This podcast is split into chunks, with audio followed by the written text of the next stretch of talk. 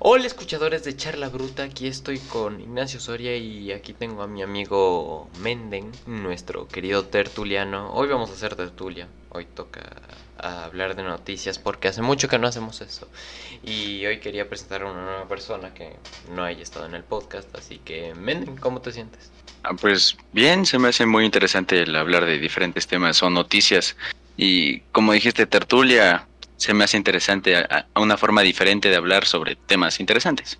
Entonces. A ver, además de que creo que es una manera de transmitir un mensaje que a todos podría servir porque en este podcast intentamos dar una visión objetiva de lo que intentamos dar.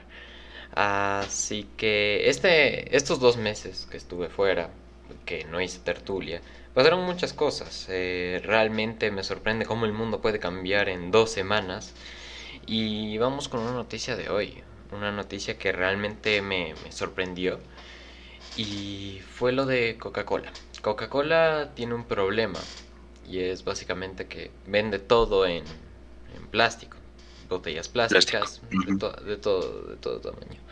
Y la ONU, para intentar regular esto, les puso una multa de mil millones de dólares. Así que ¿Cómo deberíamos ver esto? ¿Como culpa de la empresa o como culpa de los consumidores? A ver, eh, igual antes eh, en el colegio mismo hemos visto, hemos visto así tipo de contaminación, sobre todo Coca-Cola que vende todos sus, o bueno, la mayor parte de, sus productos en plástico. Eh, que siempre hemos visto que la Coca-Cola en sí ha culpado ha culpado, por así decirlo, a sus consumidores, ya que dicen que los consumidores prefieren el plástico porque se ve mejor, estéticamente se ve más atractivo, etcétera.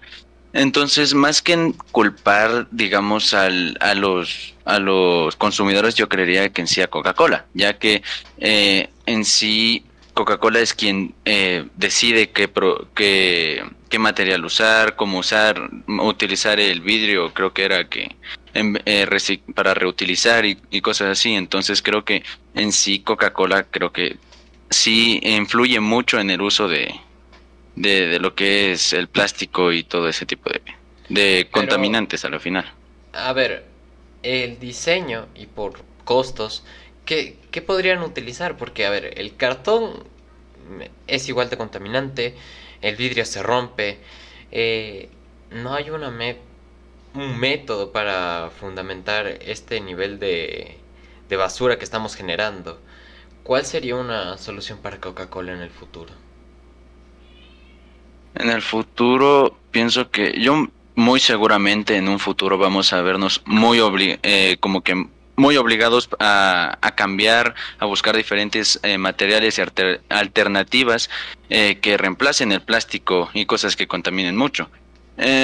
Que quizás ahora no, no tengamos algo, algo específico que, puede, que podamos como que intercambiar por el plástico, pero creo que eh, actualmente lo que mejor podemos hacer es eh, intentar reutilizar de la forma de la mejor forma posible aunque sea muy complicado ya por como dijiste el vidrio se rompe cartón obviamente es muy complicado y seguramente nadie lo compraría o y cosas así hay una cosa que creo que solo hay en América Latina porque cuando he viajado nunca más lo he visto son esas botellas reutilizables que compras en la tienda y que luego devuelves. Aquí al menos es muy común y no sé cómo no se implementa en otras partes del mundo.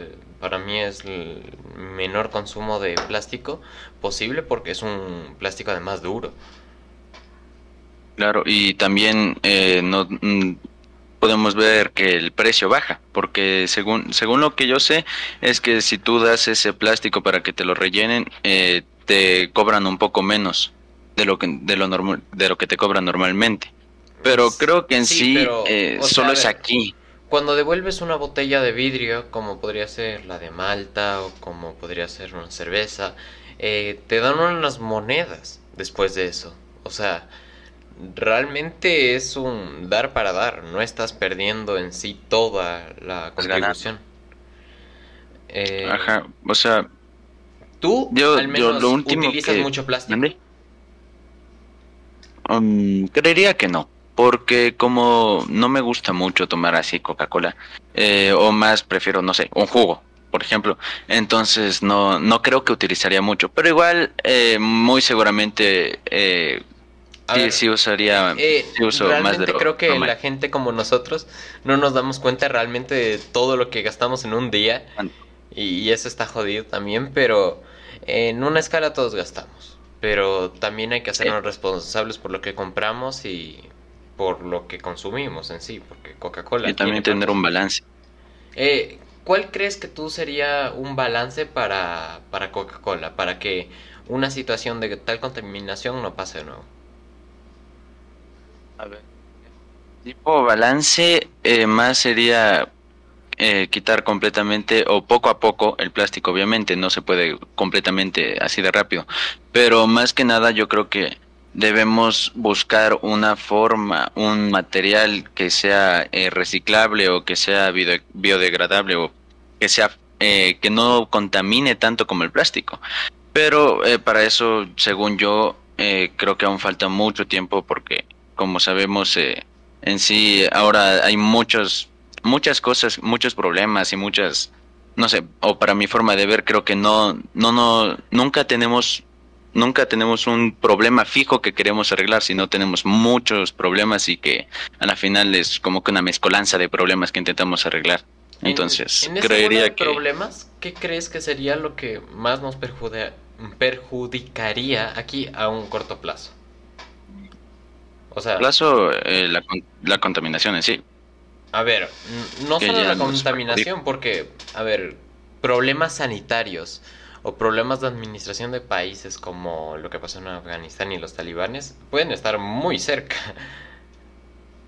O sea, sí también, o sea, eso obviamente sería un algo que son problemas ya que nos están afectando o que nos van a afectar mucho más en eh, dentro de poco tiempo, pero igual eh, conforme al tema de lo que, de que estamos hablando, pues yo pienso que sí la contaminación eh, da un papel muy importante en lo que es eh, calidad de vida eh, de todas las personas y en sí, eh, de, ya sea del mundo, porque en sí el calentamiento global y todo ese tipo de, problemas que causa la contaminación, pues son graves, la verdad son, o van a ser mucho más graves dentro de poco tiempo, creo.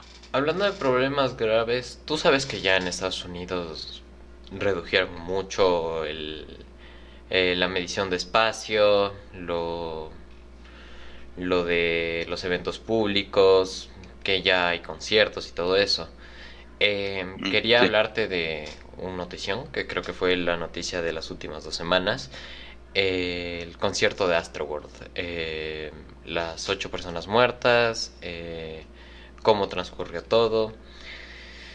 se supone que empezó un problema de estampida dentro del concierto por una canción una cierta parte del público se emocionó de más y empezaron a empujar. Eh, cuando la gente empezó a empujar, no tuvieron una medición del espacio y se terminaron desmayando 8 personas. Y, no, 32 personas se desmayaron y 8 personas se murieron. Así que, ¿crees aún que estamos en un tiempo para conciertos? Eh, bueno, lo que yo pensaría es que hay que tener mucho más control en todo este tipo de eventos eh, masivos de personas, sobre todo ya que, como vemos, eh, las personas, las personas en ese concierto se alocaron, no pensaron, no pensaron lo que hacían y, pues, por, por, por, como resultado de eso, de sus acciones, pues, ocho personas murieron en ese concierto. Entonces, pues, antes que crear un de hacer un concierto así siempre hay que tener ese tipo de seguridad y control de todas las personas y ver que cada una de las de que ver la seguridad de las personas que están ahí que por algo están yendo no para disfrutar no para terminar como todo terminó. Tú actualmente irías a un concierto o sea mm, no tamaño Astroworld sino algo como Viña del Mar. Irías pues eh, depende de si es que quisiera, de, de, lo que, no sé, del contexto. Por ejemplo, podría, si es que voy con mi familia o con alguien, o con otra persona o con amigos, pues sí iría. Pero así solo no creo que iría porque mm, creo que me, no sé, no, me aburriría un poco. Dependiendo de qué cantante, obviamente, pero... E, evidentemente, eso ya va más de gustos, pero en un hipotético caso, ¿irías a un concierto grande? O sea, con estos problemas de aglomeraciones, ¿aún así irías? Eh, grande no. No me gusta estar entre demasiada gente. Eso sí, no. No me gustaría mucho. Creo que es un miedo que hemos agarrado todos desde que empezó la pandemia, honestamente. Yo realmente no entiendo... Bueno, creo que sí. A ver, no entiendo realmente a la gente que va a conciertos actualmente, porque eh, ya de hecho lo vimos en un podcast anterior que entrevisté a un médico. Eh, actualmente el COVID sigue siendo una amenaza y nos puede seguir perjudicando.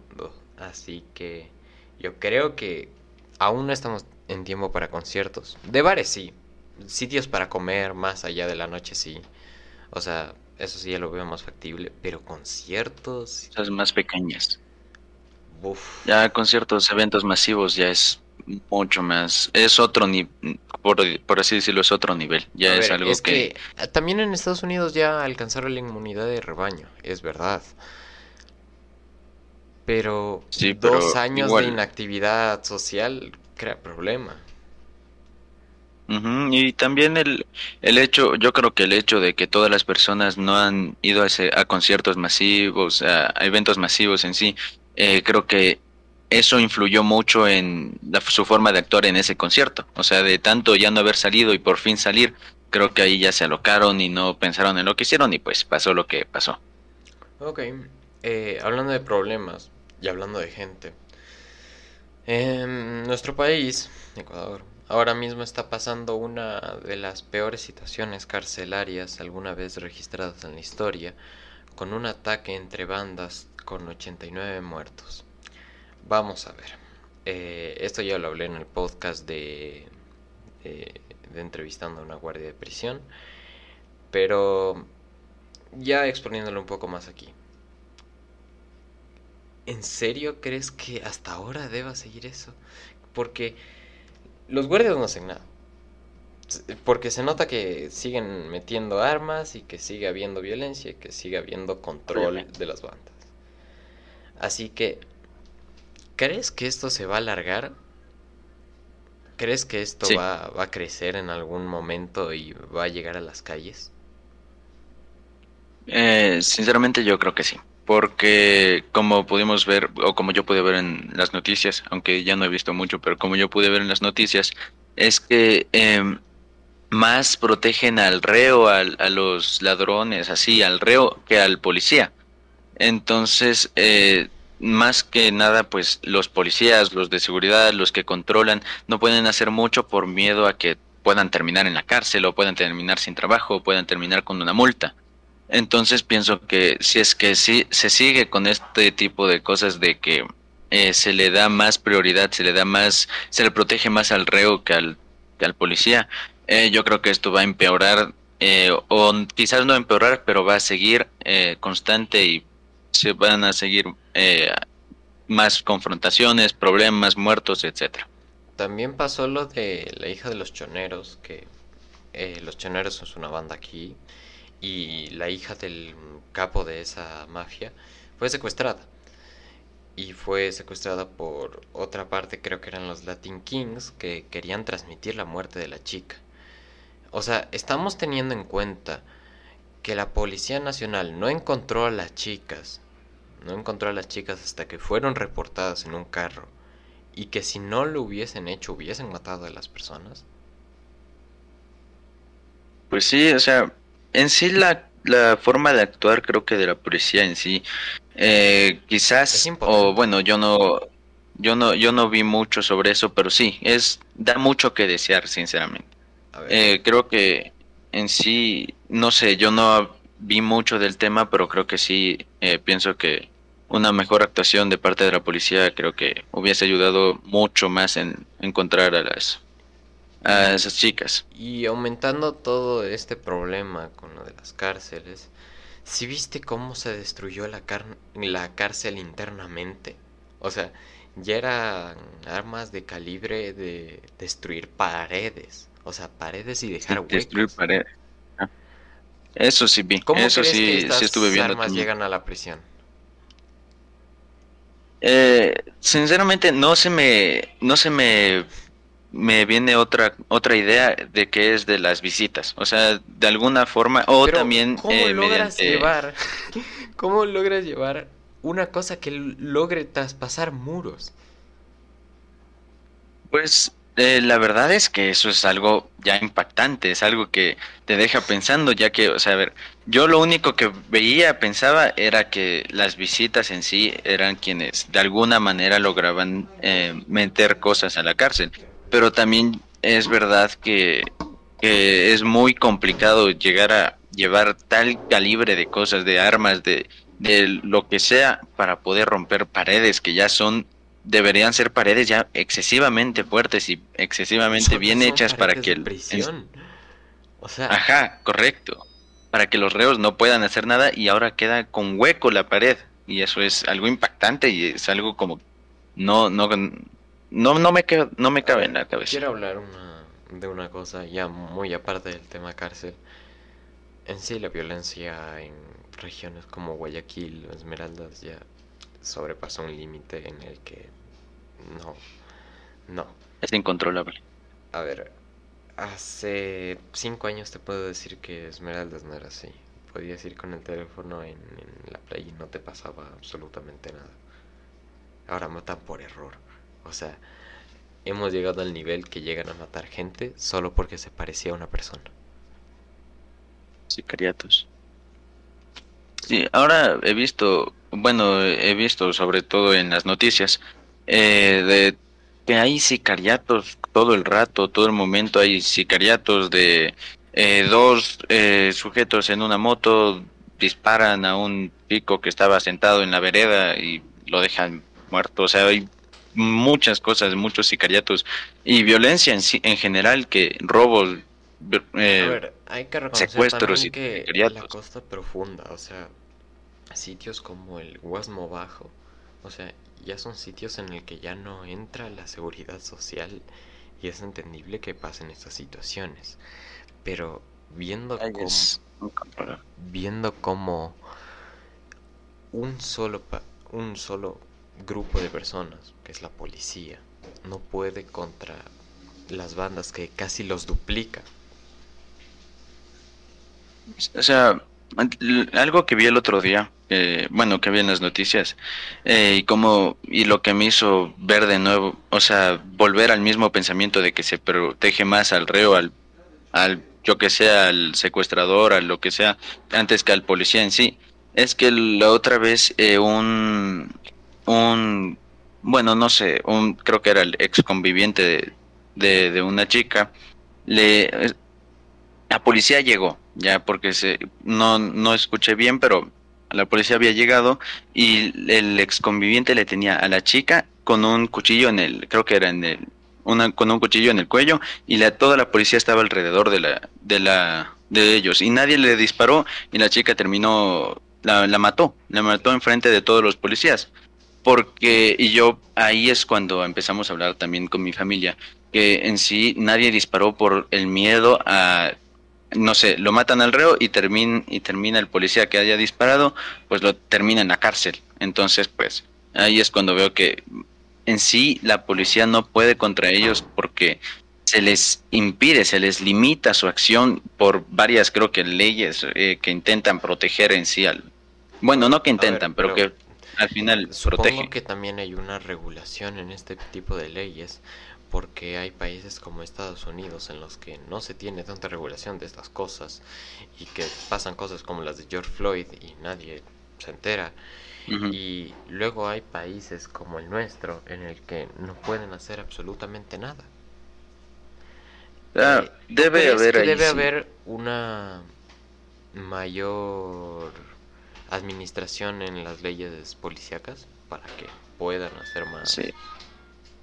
Obviamente, obviamente. En sí, acá sobre todo es que se limita muy eh, excesivamente a los policías, entonces pienso que sí debe haber una mejor administración y mejor forma de usar las leyes que protejan no solo al policía, obviamente, pero que también no limiten la acción del policía, intentando cumplir su deber al momento de proteger, servir a las demás personas.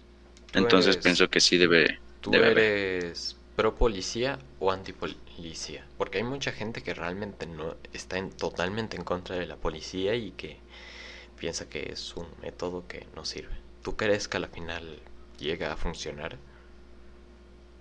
Eh, pues espero que sí. O sea, no, no, no creo que te, no tengo muchas como eh, mucha fe en que pueda llegar a funcionar, pero pues eh, yo si es que si es que en algún momento llegásemos a por fin que la policía no tenga límites y pueda eh, solucionar todos estos tipos de problemas que pasan en todo lado, entonces yo pienso que, que pues ahí sí yo yo iría, no sé, yo apoyaría en sí a la policía porque pues eh, están buscando el bienestar o se supone que están buscando el bienestar de, de, la comunidad. Mm, hablando de bienestar de la comunidad, creo que toca hablar sobre conspiranoides y grupos terroristas, porque creo que es una cosa que está afectando mucho a nuestros países. Las cadenas de desinformación son enormes y una de las más grandes es QAnon. ya hemos hablado de esta red de conspiración anteriormente en este canal, pero ahora hay una nueva noticia en las que gracias a los a las juntadas que se formaron por WhatsApp internas en este grupo eh, ahora se considera nivel de alerta nacional grupo terrorista eh, aquí lo tengo anotado eh, riesgo de terrorismo nacional ¿Tú crees que un grupo que llegó a asaltar el Capitolio puede llegar a provocar problemas a una escala social? Pienso que sí, depende, o sea, siempre va a depender de la facilidad en que las personas pueden ser manipuladas con diferentes tipos de, de, en sí, de formas de manipular. Entonces pienso que eh, sí podría llegar a tener ese tipo de problemas pero pienso que igual eh, hay que buscar una regulación eh, muy grande en este tipo de, formas de en las que manipulan a la gente, porque pienso yo que las manipulan para que terminen haciendo este tipo de cosas y problemas y, y todo ese tipo, de riesgos. ¿Qué tipo de manipulación te parece más peligrosa? ¿Una manipulación dogmática, como lo podría ser una secta religiosa? ¿O una una manipulación eh, empresarial, como los que hacen los de, eh, eh, de pirámides económicas, los que hacen estafas en grupo, en masa y a una escala triangular. ¿Tú cuál crees que es peligrosa? La dogmática, bueno, ambas son peligrosas, pero la más, dogmática o mercantil. Yo más pensaría que la mercantil porque eh, la mercantil en sí habla mucho, o bueno, tiene como principal tema así el dinero. Y como sabemos, pues el dinero es excesivamente importante para muchísimas personas y es algo que siempre está en la mente de muchas personas. Por lo tanto, que creo que mediante eso se puede manipular, eh, no fácilmente, pero se puede manipular de una forma más, eh, más fluida, por así decirlo, a una persona, a un grupo de personas que quieran algo, un objetivo eh, en común, que tengan un objetivo en común. ¿Cómo podría ser la manera más fácil de manipular gente? Eh, mediante cosas, eh, mentiras muy... ¿Cómo crees que estos grupos terroristas llegan a adoctrinar gente? Pues ahí sí, ahí sí yo no creo que, bueno, sí creo que entraría mucho en juego creo que el dinero, ya sea por decir, no sé, eh, únete, haz esto, haz esto por una cantidad eh, de dinero que te va a ayudar o algo así, pero la verdad eh, creo que ambas manipulaciones eh, que tengan que ver el dinero o ya sea grupos de, de varias que tengan pensamientos en común, creo que igual cualquier tipo de manipulaciones de, este estilo pues serían fáciles para el uso de para el uso de, que te unan al a este como que riesgo de terrorismo y así. Mm, ¿Sientes que algo aquí en Ecuador podría desarrollarse de igual manera. O sea, una cadena de desinformación que haga que la gente intente hacer una rebelión. Pienso que sí, pero sería un poco más complicado. Lo que sí veo eh, muy, muy, o sea, que influye mucho es la desinformación, porque la desinformación es algo que está en todo el mundo. Eh, lo, la pudimos notar muy, eh, la pudimos notar mucho en esto de las vacunas, del miedo a la vacunación, que eran, bueno, una cantidad de los cosas que vacunas, sí, sí. Ajá, entonces pienso que en sí este tipo de la desinformación eh, sí sí entra mucho en juego y acá en e, acá en Ecuador y así pues eh, pienso que sí, pero sería más complicado en sí porque eh, no sé siento que somos no no creo que llegamos a lleguemos a ser tan susceptibles a este tipo de manipulaciones, pero igual igual creo que sí se llegaría a un a un tipo de manipulación, pero dentro de mucho tiempo. Ah, dejando el tema de manipulación y entrando a lo que me querías hablar de antivacunas, que estos grupos también la profesaban, eh, ¿tú crees en la vacuna? Así, la actual, la que solo lleva un año de desarrollo y un año de trabajo. Pues eh, diría que es lo que tenemos. Diría eso, es lo que tenemos. es, es, decir, es mejor que nada. Ajá. Entonces, a ver, si bien eh, sabemos que la vacuna no es que te hace inmune, sino que te, te, ayuda a que no vayas al hospital, es decir, que te reduce la, la, probabilidad de muerte. Ajá. Entonces, eh, pensaría que sí es bueno el vacunarse y el así, pero también hay que tener mucho en cuenta que, pues, eh, este tipo de vacunas ya necesitan tercera dosis, seguramente hemos de necesitar cuarta dosis, hasta ya se está planeando la tercera dosis en creo que era en, tercera edad. Sí, sí, la OMS va a poner una tercera dosis a los que necesitan un refuerzo eh, virológico para aguantar la enfermedad. Porque hay gente con un sistema inmunológico mucho más débil y gente que necesita mucho más anticuerpos para reducir el rango de una enfermedad. Em, con el tema vacunas, también quería llegar a eso de las cepas, lo que me dices de que vamos a recibir varias versiones de vacuna porque el virus va mutando. Y quería hablarte de una noticia que salió hoy que creo que puede ser lo más preocupante para nosotros en futuro y es Omicron. Omicron es una variante del COVID que se desarrolló en Sudáfrica y que fue detectada hace unos días. Esta variante es mucho más letal porque además de la fibrosis pulmonar eh, termina quemando la parte interna del pulmón y dice que ya está dando brotes en varias partes de Sudáfrica. ¿Volveremos a lo mismo? Perdón, no, te escuché, es que se me desconectó un rato. Sí, sí, no, no, eh, volvió. Em, ¿Crees que esto se va a expandir?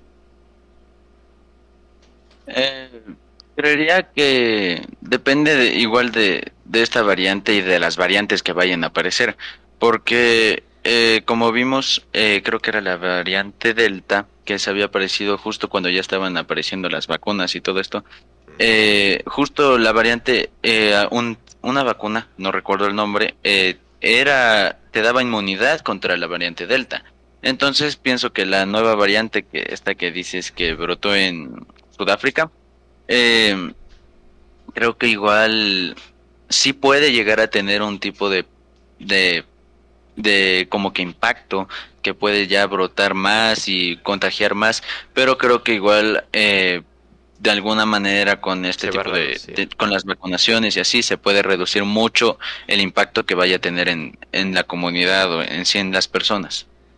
Este tipo de, de, de enfermedad se transmite por el aire porque es un virus eh, ¿Cómo se olvide la palabra de cómo es la transmisión por el aire? Disculpen a todos los espectadores, pero el problema de esta virología es que se podría transmitir muy rápido y con gente que, que esté en los aviones.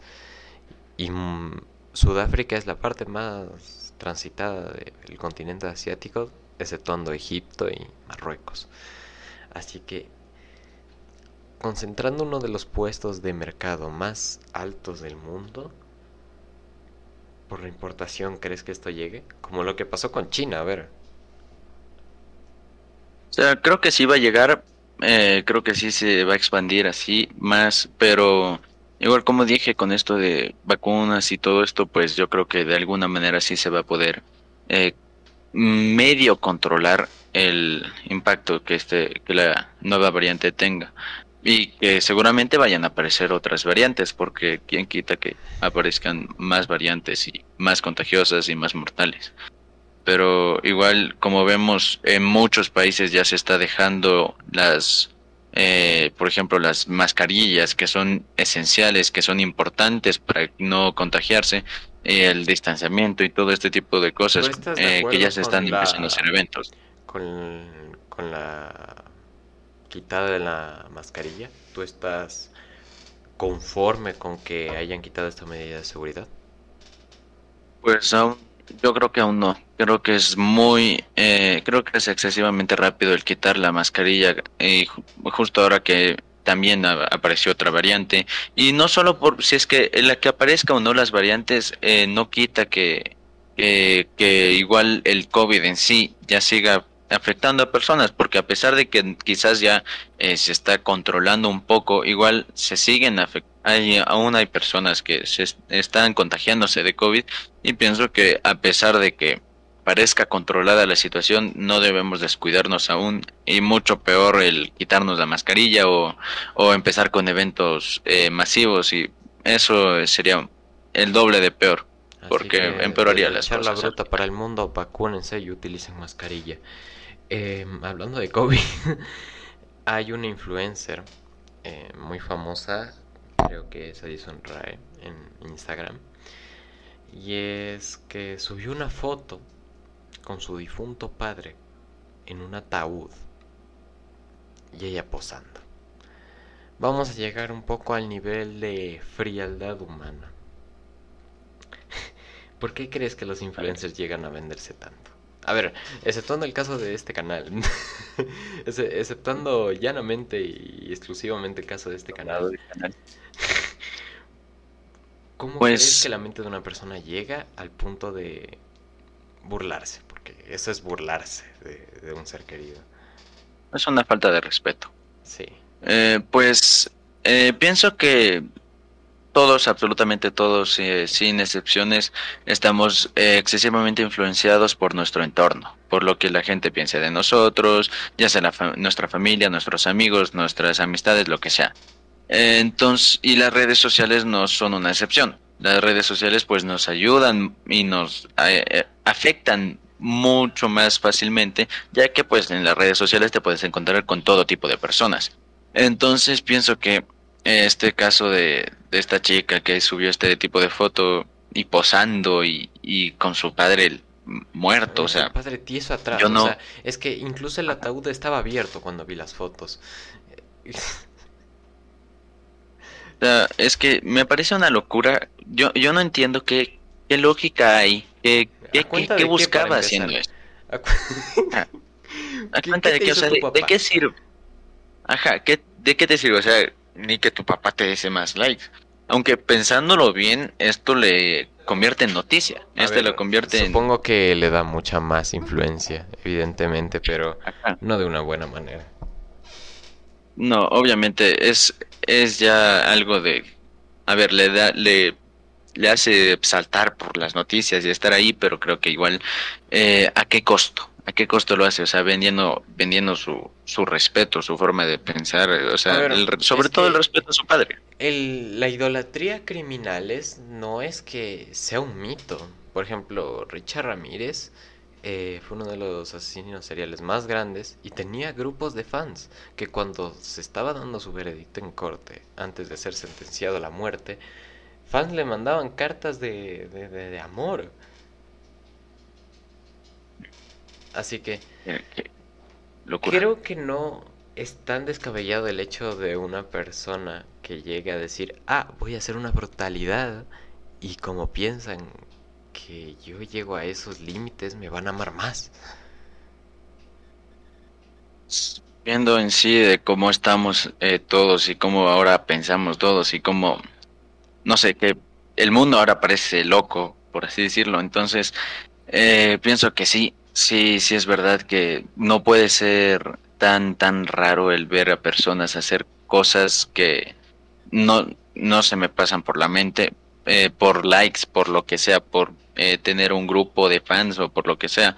Pero igual eh, pienso que siempre debe haber este tipo de regulaciones y me parece bien que muy seguramente muchas personas vieron mal la forma de actuar de esta chica por, por en sí respetar a su, a su padre y sabiendo que está, murió, que falleció. Mm, de hecho, la manera que se hizo a conocer la noticia fue un grupo anónimo de personas que lo comentaron en, en 4chan. Y este es otro debate que quería traer a la mesa porque es interesante hablarlo. ¿Tú crees que en Internet el anonimato debería ser global? O sea, ¿crees que el anonimato para foros como Reddit, 4chan, eh, para streamers en Twitch como espectador debería ser anónimo? Creo que depende igual en sí de, no sé, de, lo que se esté haciendo, viendo o así, porque el anonimato creo que da así como que una capa, un escudo, ajá, da un escudo muy grande hacia la persona y le da libertad de hacer lo que quiera sabiendo que no, no van a saber su identidad. Y pues ese tipo de libertad creo que se podría convertir en algo ya más complicado y más eh, algo peor, algo malo, porque como sabemos, pues el, con el anonimato, pues habríamos fácilmente, haríamos fácilmente cualquier tipo de cosas sin importar eh, lo que pase, porque eh, no van a saber quiénes somos, no sabemos dónde, no van a saber cómo nos llamamos, dónde vivimos ni nada. Entonces pienso que el anonimato debería tener debería ser excesivamente controlado si es que fuese a, si es que fuesen a tener si es que las personas fuesen a tenerlo entonces debería ser excesivamente controlado. Quién debería controlar esto eso sí es una muy buena pregunta. A ver el gobierno la red social quién controla esto creo que no lo sé, no lo sabría decir porque, a ver, si es que lo, si es que lo es el... ya Facebook intentó unificar todas las redes sociales y no pudo. Con Meta ya le cayeron unas clausuras de privacidad de la puta madre. ¿Cómo? ¿Quién, quién administra la privacidad en el Internet? ¿Quién debería hacerlo? Pues, o sea, la, la, la respuesta en sí debería ser una no sé, una compañía, eh, no sé, que, respete, pero que también controle. Pero claro, obviamente sería algo... en una cosa. En cada país eh, la información se mueve de manera distinta.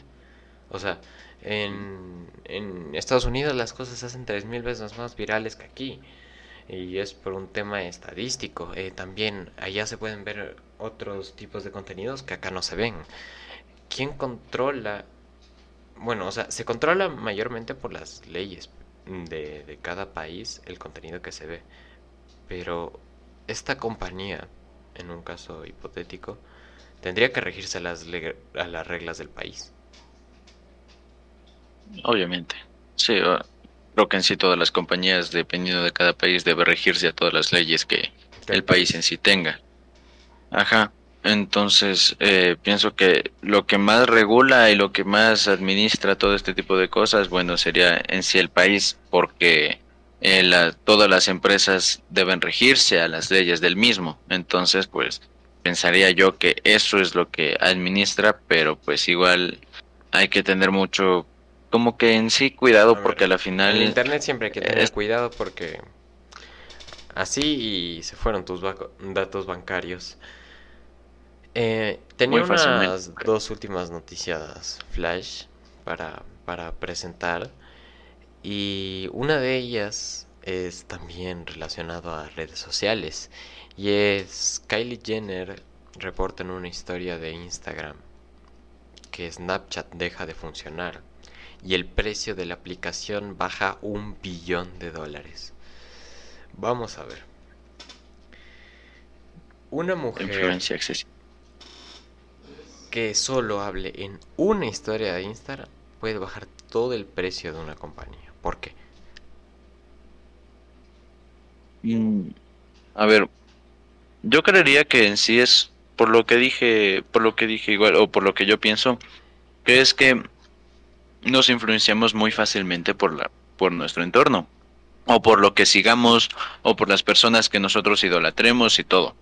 Entonces pienso que no sé, si es que yo yo eh, le tomo como que a mi hermano, ya, lo tomo como que la persona más perfecta, la persona más correcta, la persona que siempre dice la verdad, siempre dice esto y me dice eh, Snapchat es, es malo, está mal, Snap, o o el caso de Cristiano Ronaldo creo que era, eh, que, que, le que hizo a Coca-Cola que pierda ah, no sé cuánto. Lo, lo, de Coca-Cola y el mostrador, sí, sí, sí. Ajá, entonces eh, pensaría yo que siempre va a depender de la de cuánta veracidad tenemos sobre una persona, entonces, y cuánta importancia le damos a esa persona. Entonces, eh, pienso que todas esas personas que vieron la historia de esta chica y así, pues sí, sí se influyeron excesivamente, pues, por lo que la chica pensaba y así. Hablando de personas importantes, ¿te cae bien Elon Musk? Pues ni ni fu ni fa, o sea, no yo no no es que yo vea mucho de Elon Musk, no es que yo le le, le, tomo mucho en cuenta, pero pues a mí sinceramente no em, no le tomo. Pues el Congreso de la ONU, eh, bueno, uno de los mayores supervisores del Congreso de la ONU, eh, escribió por Twitter que si tuvieran la octava parte del dinero de Elon Musk, podrían solucionar el hambre mundial. Y Elon Musk, con sus dos huevos bien puestos, porque no hay otra manera de describirlo, y le responde pidiendo sobre un plan de, desplazamiento de, de, alimentos y que si se lo dan en menos de 60 días, él lo cumple. ¿Tú crees que esto llega a pasar? O sea, en el caso hipotético, porque en sí es imposible desplegar tanta comida para todo el mundo. Pero si realmente llegara a pasar, ¿crees que se solucionaría algo? O sea, a nivel mundial, la pobreza no daría un cambio muy grande. No, eso sí. No lo cambiaría mucho. Pues, a ver, yo pienso que es una idea muy, ¿cómo decir? Muy a la ligera. Porque, a ver, en 60 días el crear este tipo de plan creo que es algo muy apresurado. Eh, muy apresurado ya que como vemos pues es a nivel mundial, es a nivel eh, muy, muy grande, muy escala mundial, obviamente.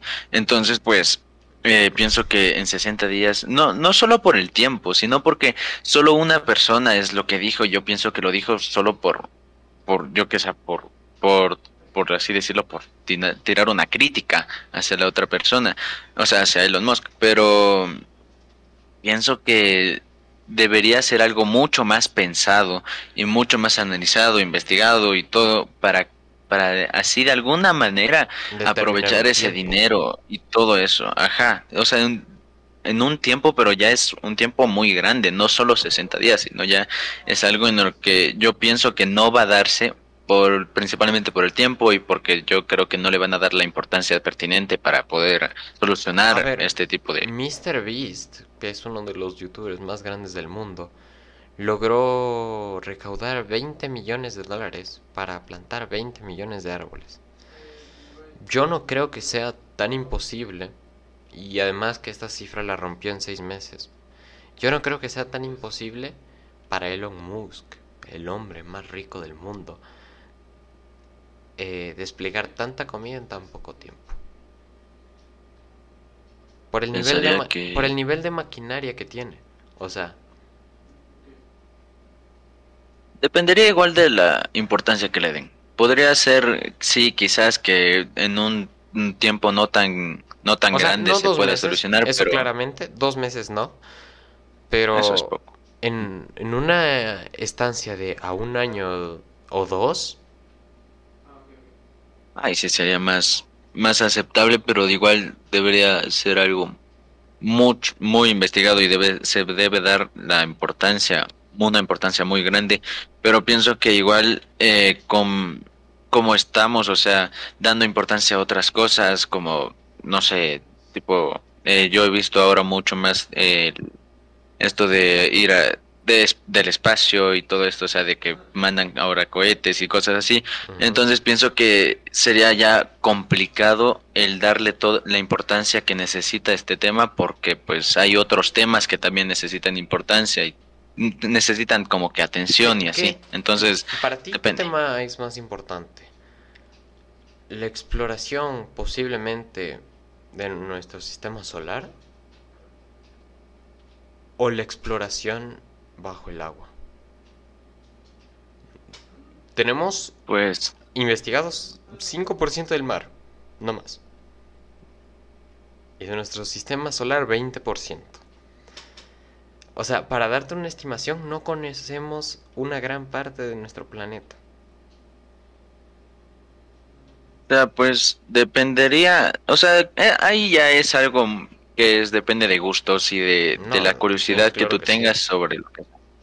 Entonces, yo más le tengo más curiosidad creo que al espacio y así, porque ya, este, obviamente el mar es excesivamente grande, eh, como tú dices, solo el 5% eh, conocemos del mar y de quién sabe qué cosas habrá en, el, en todo ese 95% que no conocemos, pero también el espacio es, eh, y el sistema solar y todo. O sea, bueno, no solo el sistema solar, obviamente, pero pues eh, pienso que todo en sí del espacio me parece más interesante y me suena más interesante porque ¿Tú piensas que ya son el cosas... humano va a apuntar hacia una vista espacial? Sí, yo pensaría que sí. Em, con este tema de globalización, eh, también ha llegado un problema que ya se venía a venir hace mucho tiempo y no sé si sabes lo que pasa entre China y Taiwán, ¿no? Básicamente Taiwán es la parte capitalista de China que se alejó a su isla y ellos se proclaman como la China verdadera. Pero la China socialista dice no, Taiwán es territorio de China. Y ahí se armó un despelote y las cosas están ahora en que Taiwán oficialmente ya mandó su solicitud a la, a la ONU por independencia y que China está bloqueando todas las salidas comerciales para, para Taiwán. ¿Tú crees que esta pequeña islita podría sufrir algo como lo que pasó Cuba en su día? Pues eh, tomando en cuenta que, o sea, creo que tomando en sí en cuenta todo el contexto y así, pues pensaría que será, sería un, para mí, forma de ver, eh, sería muy complicado esto de independizarse y sobre todo, eh, a ver, no sé, ya sea de China. Es como independizarse del Imperio Español en el año 1500. No, no se puede. Es excesivamente complicado. O sea, te, y como dices que está bloqueando todo así, China le está bloqueando todo, pensaría que es excesivamente complicado. Es como ir en contra de la marea, pero una marea muy, muy, muy fuerte. Entonces no, no creería que sería fácil. El, el problema que tenemos con esta limitación de, territorios es que Taiwán es el mayor exportador de procesadores del mundo.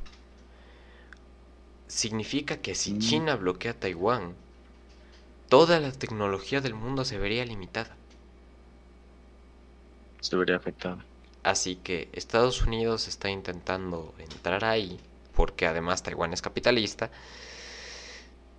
¿Tú crees que una posible tercera guerra mundial, porque mm, la mayoría de nosotros tenemos claro que la tercera guerra mundial va a ser por el agua, pero una posible tercera guerra se podría dar por motivos tecnológicos. Pensaría que aún no. Aún no, yo creo que sí, quizás, eh, obviamente es algo que va a afectar mucho a toda la tecnología, Pero a pesar de eso, pues eh, pienso que no creo que llegásemos a ese hasta ese punto de tener una guerra por este tipo de tecnología, sabiendo que pues eh, no es algo viable, sobre todo con todo este tipo, con todos los problemas de actuales, tener una guerra sería algo eh, catastrófico, catastrófico completamente. Entonces pienso que no va a haber o no no habría una tercera guerra mundial, pero sí sí quizás conflictos y ya conflictos ya eh, que afecten mucho a, a los lazos que tengan eh, los países, pero pues a una, hasta llegar a una guerra creo que aún falta un poco un, tiempo. Y ojalá nunca llegue, pero pues... que no vamos a estar en algún tipo de guerra pronto. Eh, espero que no, pero no, según yo, pues esperamos, pero... Ajá, pero diría que no, diría que aún no. Pronto quizás, pero aún, aún creo que aún falta un, tiempo para que llegásemos a, a, tal punto. Ok. Eh, y por último tema, ya así extra. Eh, acá en Ecuador estamos viviendo también una situación de sicariato, como ya mencionamos antes. Eh, y esta situación se está expandiendo a otras partes de Latinoamérica. Bueno, Colombia siempre lo ha sido, Venezuela también, pero a Perú está llegando y a Bolivia también. Este movimiento por la mafia y el sicariato, ¿crees que se sigue expandiendo a Latinoamérica? Que sí. Igual, así como los problemas de, como todos este tipo de problemas de bandas y así, eh, pienso que el sicariato no es, eh, no es la excepción. Eh, pienso que igual el sicariato es algo que, no sé, una forma más fácil de arreglarte los, de arreglarte algún problema con alguna persona o eh, igual algún líder o algo, alguien importante, pues entonces eh, pienso que igual el sicariato va a seguir y va, creo que empeorar un poco, eh, sobre todo porque es algo, es una forma, una vía que pueden, que es muy usada por bandas y todo este tipo de, de cosas, de criminales y así. O sea, tú ves un futuro más violento para América Latina. Sí, diría que sí. Igual eh, pienso que en sí para todos ya va a ser algo más violento, más complicado de, de llevar y de controlar. Eh, no digo incontrolable, pero sí sé que va a ser algo. En futuro el, el mundo va a ser más difícil por la cantidad de gente y por la cantidad de esfuerzo requerido para un éxito laboral.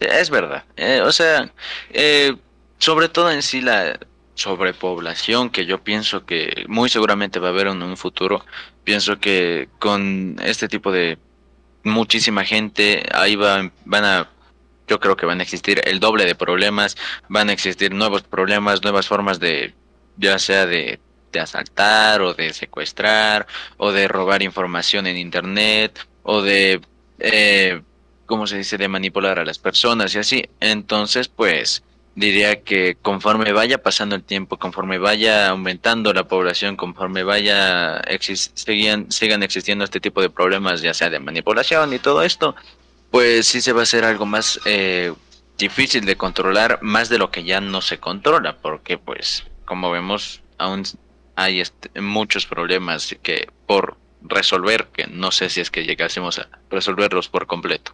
¿Crees que el Internet es un sitio inseguro?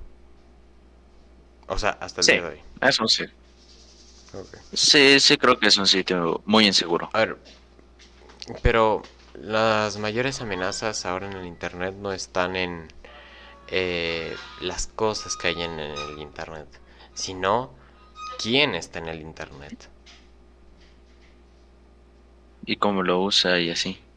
O sea, pues diría que las facilidades, por así decirlo, que podemos encontrar gracias al Internet. Por ejemplo, yo que sé, encontrar a una persona, el nombre de una persona, hasta quizás la dirección, el número y todo este tipo de cosas, pues son facilidades que... las doxiadas creo que es de las cosas más turbias que han estado pasando últimamente, porque es literalmente dar ubicación, edad, nombre completo y y estatura de cualquier tipo de persona y exponerla al internet. ¿Crees que el movimiento de la doxiada, la cancelación, la, la mala protección de la información va a seguir así?